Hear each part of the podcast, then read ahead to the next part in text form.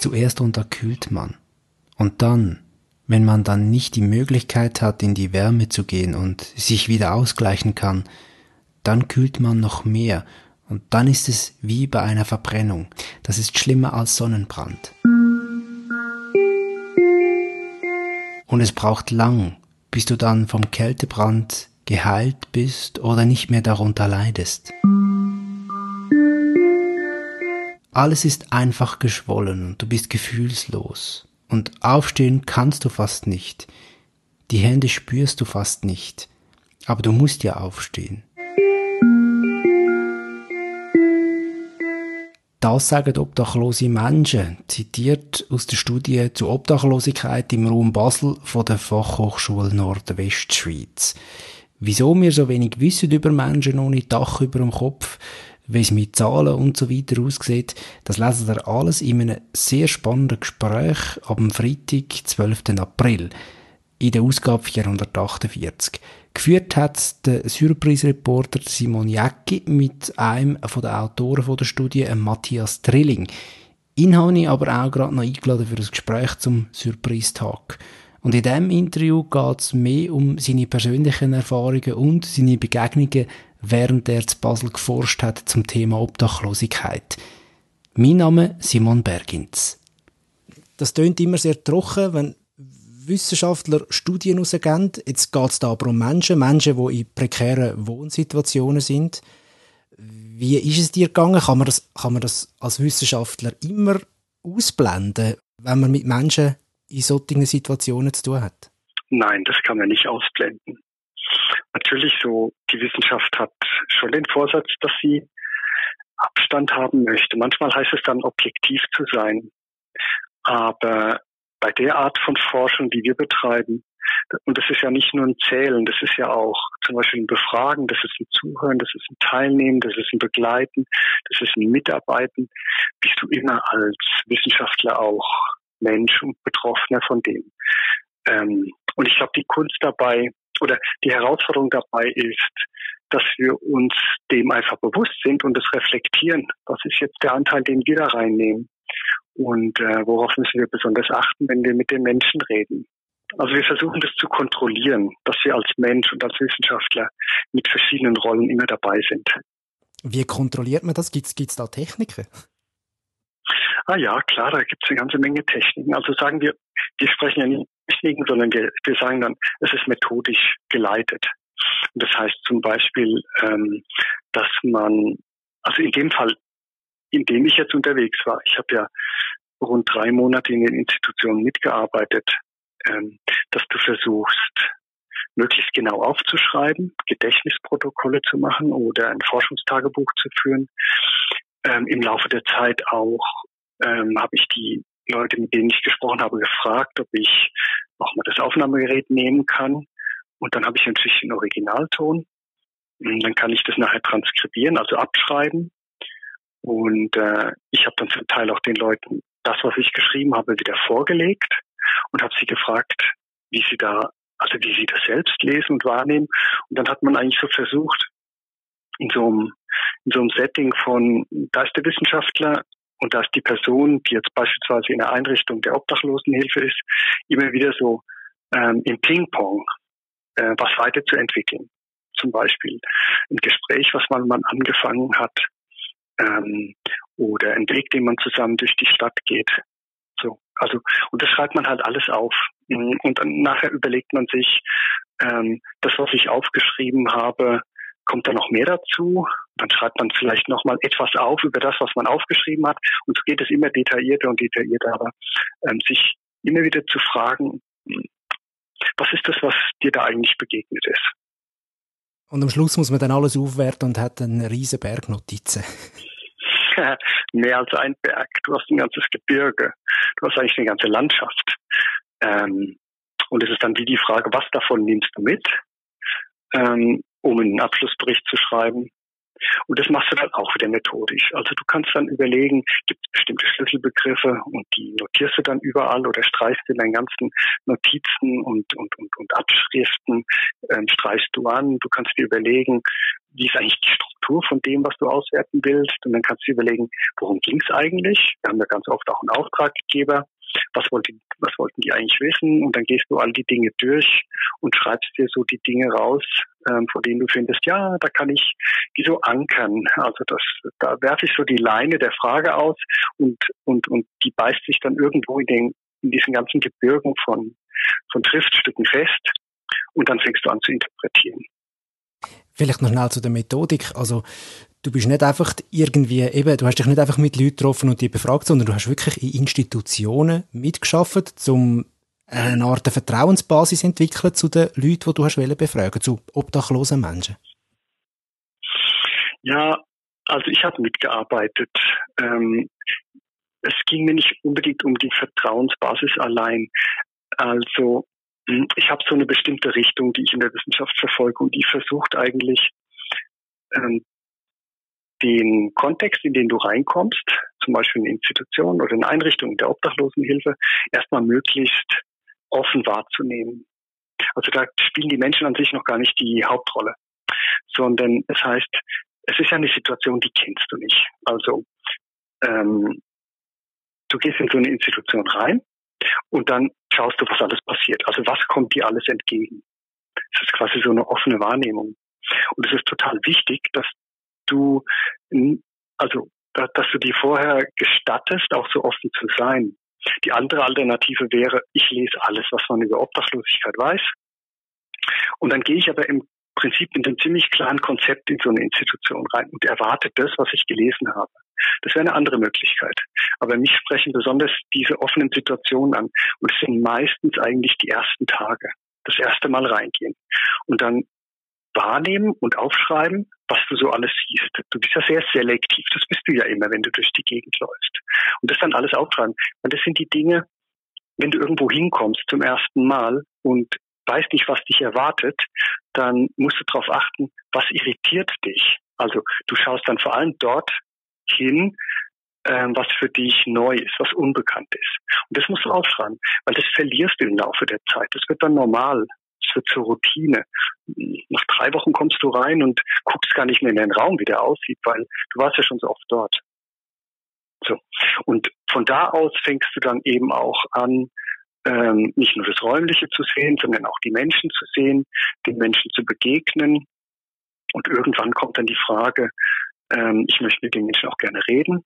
Und dann fragst du dich, willst du jetzt einfach so über den Alltag reden oder hast du bestimmte Fragen? Wenn du bestimmte Fragen hast, setzt du dich zu den Leuten hin und dann ist so die Frage, wie kommst du dazu, dass die Menschen dir vertrauen? Das ist eine total wichtige Frage, weil als Wissenschaftler in, im Bereich von Armutsforschung kommst du Menschen, also trittst du mit Menschen in Kontakt, ähm, die ihr ganzes Leben gelernt haben, viel über sich selbst zu sagen. Das fängt an, wenn sie in der Sozialhilfe sind, in der Beratungsstelle. Sie müssen sich also, eigentlich immer wieder erklären, natürlich, oder? Oder ihre Geschichte jo, erzählen. Jo. Ja. Genau. Aber als Wissenschaftler gibt es da eine feine Grenze. Du berätst sie ja nicht. Und du willst mit ihnen eigentlich auch keine, keine Klientenbeziehung eingehen. Das heißt, du musst aufpassen das Vertrauen ist gut, aber du darfst es auch nicht ausnutzen. Ja? Also du darfst doch nicht zu diesen Menschen dazugehören. Du darfst das, das, was sie dir anbieten, darfst du nicht, also die Interviewsituation darfst du nicht missbrauchen. Du darfst nicht in ihre Persönlichkeit eindringen. Also das ist ein ganz feines Gespür, was du im Laufe der Zeit entwickeln musst das tönt extrem anspruchsvoll, dass man da nicht irgendwie sich äh, seine Rolle, dass man seine Rolle immer, immer noch kennt und bewusst ist, oder? Ja, das ist sehr anspruchsvoll und ähm, manchmal merkst du auch, dass, dass du, dass du vielleicht eine kleine Grenzüberschreitung begangen hast. Und dann musst du dich dafür entschuldigen. Dann musst du aber auch sagen, die Frage nehme ich jetzt zurück oder das möchte ich eigentlich gar nicht wissen, auch wenn wir im Gespräch jetzt sehr intensiv geworden sind. Wie ist es, ja. bis, bis, man, bis man einmal sich gewöhnt hat an die Umgebung und bis man mal dort ist, wo man vielleicht eben auch die, die Geschichten nicht so stark an sich herlässt, aber, aber, aber gleich halt die Geschichten dann gehört aus wissenschaftlichen Zweck. Wie lange geht das? Also wie lange wie lang ist das? Das ist drei Monate gegangen bei dir, die ganze, die ganze Arbeit insgesamt, oder? In, vor Ort. Ja, es geht drei Monate, aber weißt du, wenn du in so eine Einrichtung kommst, in der die Menschen schon seit langer Zeit verkehren, dann bist du wie so der Fremde. Und dann hast du auch alle Augen auf dich geheftet.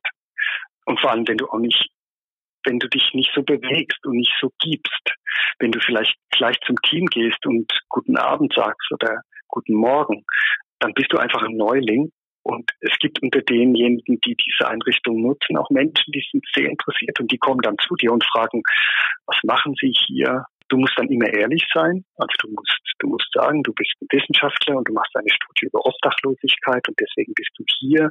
Und dann kannst du eigentlich auch gleich einladen, indem du sagst, du wärst an einem Gespräch interessiert, ähm, ob man sich dazusetzen darf an den Tisch und so weiter.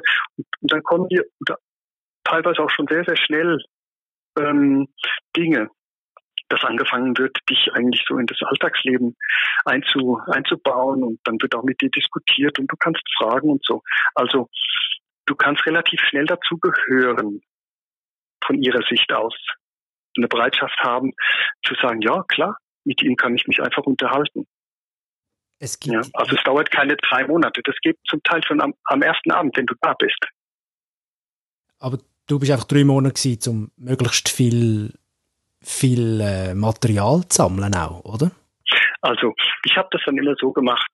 Ich habe äh, am Anfang habe ich mich einfach dazugesetzt und ähm, habe mitgegessen und habe so quasi am Tisch den Gesprächen zugehört, und irgendwann hat man mich auch was gefragt oder ich habe eigentlich nie aktiv das Gespräch begonnen, weil ich, weil ich eigentlich auch nicht dominieren wollte mit dem, was ich sagen möchte, sondern habe da oder dort habe ich mich dann beteiligt, wenn ich gefragt wurde. Und im Laufe der Zeit habe ich dann eigentlich auch mein, mein Feldtagebuch mitgenommen und habe manchmal nach dem Gespräch mich dann hingesetzt, zehn Minuten und habe alles das, was ich im Gedächtnis noch hatte, notiert. Und so bin ich eigentlich in den vier Institutionen, in denen ich war, in denen ich regelmäßig war, bin ich eigentlich immer offensichtlicher der Wissenschaftler, der, der Dokumentar geworden von dem, worüber ich geredet habe. Also in der Studie sind erwähnt einzelne Personen, wo auch zitiert werden direkt. Ist das Teil von deinem Tagebuch? Also Leute, die so ein bisschen aus ihrem Alltag erzählen? Ja, ja. Also ich habe in den drei Monaten vielleicht 200 Seiten Tagebuch geschrieben ähm, indem ich versucht habe, erstmal alles aufzuschreiben, was ich so gesagt bekommen habe, alle Diskussionen aufzuschreiben, an denen ich teilgenommen habe, aber auch alle Fragen, die mich im Lauf dieser Begegnung bewegt haben oder eben so so ähm, Momente, in denen ich fand, hier ist diese feine Grenzziehung zwischen der Rolle des Wissenschaftlers und dem Menschen, der mir gegenüber sitzt, mit seiner Persönlichkeit, der sich sehr weit öffnet und der vielleicht auch nach Antworten ringt bei dem, was ich frage. Ich habe das oft erlebt, dass ich was gefragt habe und die Leute haben mir gesagt, sie können sich gar nicht dran erinnern, äh, wann das letzte Mal jemand so ernsthaft was gefragt hat oder auch einfach keine Antwort gegeben hat, sondern nur gefragt hat. Willst du uns mal etwas vorlesen? Hast du gerade etwas griffbereit? Ja klar, ich, ich habe ich hab viele Sequenzen, die mich heute noch nachdenklich machen. Wir haben jetzt so viel über diese, diese feine Grenzziehung gesprochen.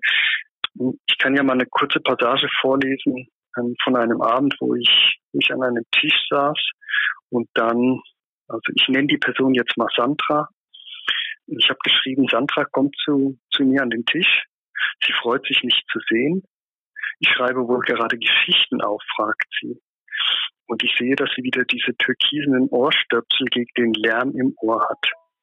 Sie geht rasch über und erzählt mir von ihren Erfahrungen im sozialen Basel. Sie würde von hier nach dort geschickt. Sie erhalte Hausverbot, würde auch manchmal rausgeworfen werden. Und das alles, obwohl sie 67 Jahre alt ist.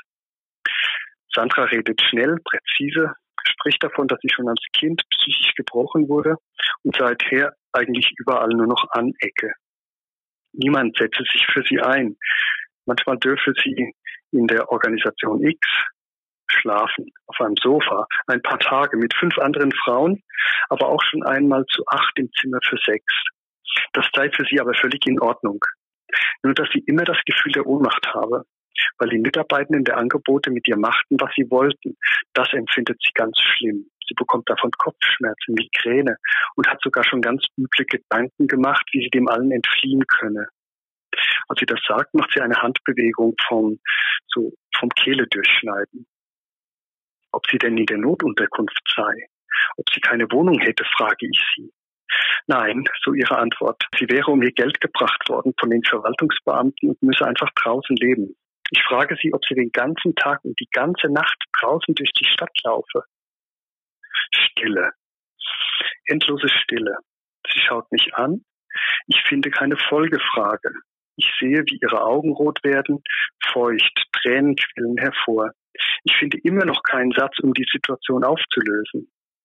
Eine Träne verlässt ihre Augen, sie greift mit beiden Händen ins Gesicht, wischt sich die Feuchtigkeit von den Wangen. Wir beide sagen immer noch nichts. Die Augen der über 65-Jährigen blicken mich an, mitleidig, verdutzt, aber irgendwie auch selbstbewusst. Ja, sagt sie, ich laufe die ganze Nacht durch die Stadt und durchbricht damit das Schweigen. Nicht weinend, aber doch gebrochen im Moment. Das ist so eine Sequenz. Ja. Ich versucht habe aufzuschreiben und ich mir auch überlegt habe, was nehme ich für Worte? Kann ich das überhaupt in wissenschaftlichen Worten ausdrücken oder muss ich damit nicht auch einfach ein Stück von mir selbst preisgeben? Also festzustellen, dass ich da jemand mit einer ganz einfachen Frage für mich als Wissenschaftler, ob sie draußen sei, eigentlich genau an den Rand so ihre Kraft gebracht habe oder in ihrer ganzen Emotionalität herausgefordert habe. Aber letztendlich, also ich, ich glaube, ich verstehe, was du willst sagen, aber letztendlich geht es ja gleich auch trotz der menschlichen Komponenten und sich darauf einladen, es geht ja auch um Datenerhebung letztendlich. Also irgendeine Absicht hast du ja schon, dass möglichst viel Wissen oder, oder möglichst viel Input oder Output von der, von der befragten Person kommt, dass du dir, dass du, dass du viel Material kannst sammeln, oder? Also, das meine ich ja gar ja, genau. nicht negativ. Also, es ist, es ist, das, Nein, die, Absicht, die, die Absicht besteht ja, oder? Ja, aber in zwei Richtungen. Ich muss auch Material über mich und die Art und Weise, wie ich bestimmte Dinge interpretiere, sammeln, weil nur die helfen mir weiter, zum Beispiel Obdachlosigkeit überhaupt zu erfassen, was es ist. Wenn ich meine eigenen Bilder nicht reflektiere und immer nur frage und frage und frage, habe ich am Schluss ganz viel Material. Aber was, was erkläre ich da eigentlich? Am Schluss bestätige ich vielleicht nur das Bild, was ich ohnehin hatte. Wenn ich mich also in eine Situation reinbringe, in der ich selbst darüber nachdenke, was ich dachte, als ich angefangen habe, über Obdachlosigkeit zu reden, und mir die Menschen, die in den Einrichtungen unterwegs sind, also meine, mein Gegenstand sozusagen, mir Fragen stellt und mich dabei auch äh, wie ein Stück weit in die Real, also in ihre Alltagsrealität hinein projiziert, fange ich natürlich an zu fragen, was ist überhaupt Obdachlosigkeit? Und das ist mindestens so wichtig wie das Sammeln von Informationen über das vermeintliche Leben als Obdachloser oder als Obdachloser. Wie ist es im Nachhinein, wenn du jetzt gerade so einen Text vorliest von der, von der Sandra, was, was macht das mit mhm. dir? Kannst du das, kannst das nüchtern machen oder, oder löst das noch etwas aus bei dir? Ja, ja, ich, ich habe gelernt, das nüchtern zu machen. Das gehört jetzt mit dazu, weil jetzt bewege ich mich wieder auf der analytischen Ebene. Also ich lese mein Tagebuch und benutze das, als hätte ich ein Interview mit mir selbst geführt. Also es ist für mich ein Teil des Materials. Und dann kann ich mir Fragen daneben schreiben, wie zum Beispiel, warum habe ich mit, warum habe ich diese Frage gestellt? Was hat mich dabei eigentlich interessiert, als ich die Frage gestellt habe? Und dann kann ich anfangen, zu überlegen, woran das liegt. Hat es damit zu tun, dass ich das Gefühl habe, dass Obdachlosigkeit bedeuten würde, man muss Tag und Nacht auf der Straße leben? Und dann nehme ich andere Sequenzen aus meinem Tagebuch, wo ich mit, mit anderen Menschen darüber geredet habe, wie das ist, zum Beispiel in der Kälte einzuschlafen. Und dann formt sich so langsam ein Bild und ich muss manchmal schmunzeln über die Fragen, die ich da gestellt habe. Und ich, ich wenn ich manche Sequenzen aus meinem Forschungstagebuch lese, muss ich mir fragen, mein Gott, bist du naiv? Was hast du denn da gedacht? Aber das ist ein Teil dieses, dieses, dieser Spirale, dass du eigentlich mit jedem Mal ein bisschen schlauer wirst. Ja, du stellst am Schluss nie die Fragen vom Anfang. Und es ist total interessant, wenn du die ersten Seiten liest und dann nach drei Monaten sagst, wie bist du überhaupt auf die Idee gekommen, so eine Frage zu stellen? Das ist ja unglaublich. Das passt ja überhaupt nicht. Dann merkst du eigentlich, dass du unglaublich viel gelernt hast. Und bei diesem Lernprozess haben dir die Menschen, mit denen du geredet hast, ziemlich viel geholfen. Matthias, wir haben schon sehr, sehr lange geredet. Wir könnten wahrscheinlich noch mal so lang, aber ähm, mhm. wir lassen es jetzt mal gut sein. Vielleicht haben wir wieder mal die Möglichkeit, über das Thema zu reden. Danke vielmals fürs Gespräch. Ja, danke dir auch, Simon, und hoffentlich auf die nächste Gelegenheit. Das Interview mit dem Matthias Drilling zu der Studie von der Fachhochschule Nordwestschweiz Obdachlosigkeit, Wohnungslosigkeit und prekäres Wohnen Ausmaß, Profil und Bedarf in der Region Basel lesen ihr in der Surprise-Ausgabe 448. Kaufen könnt ihr die am Freitag, 12. April.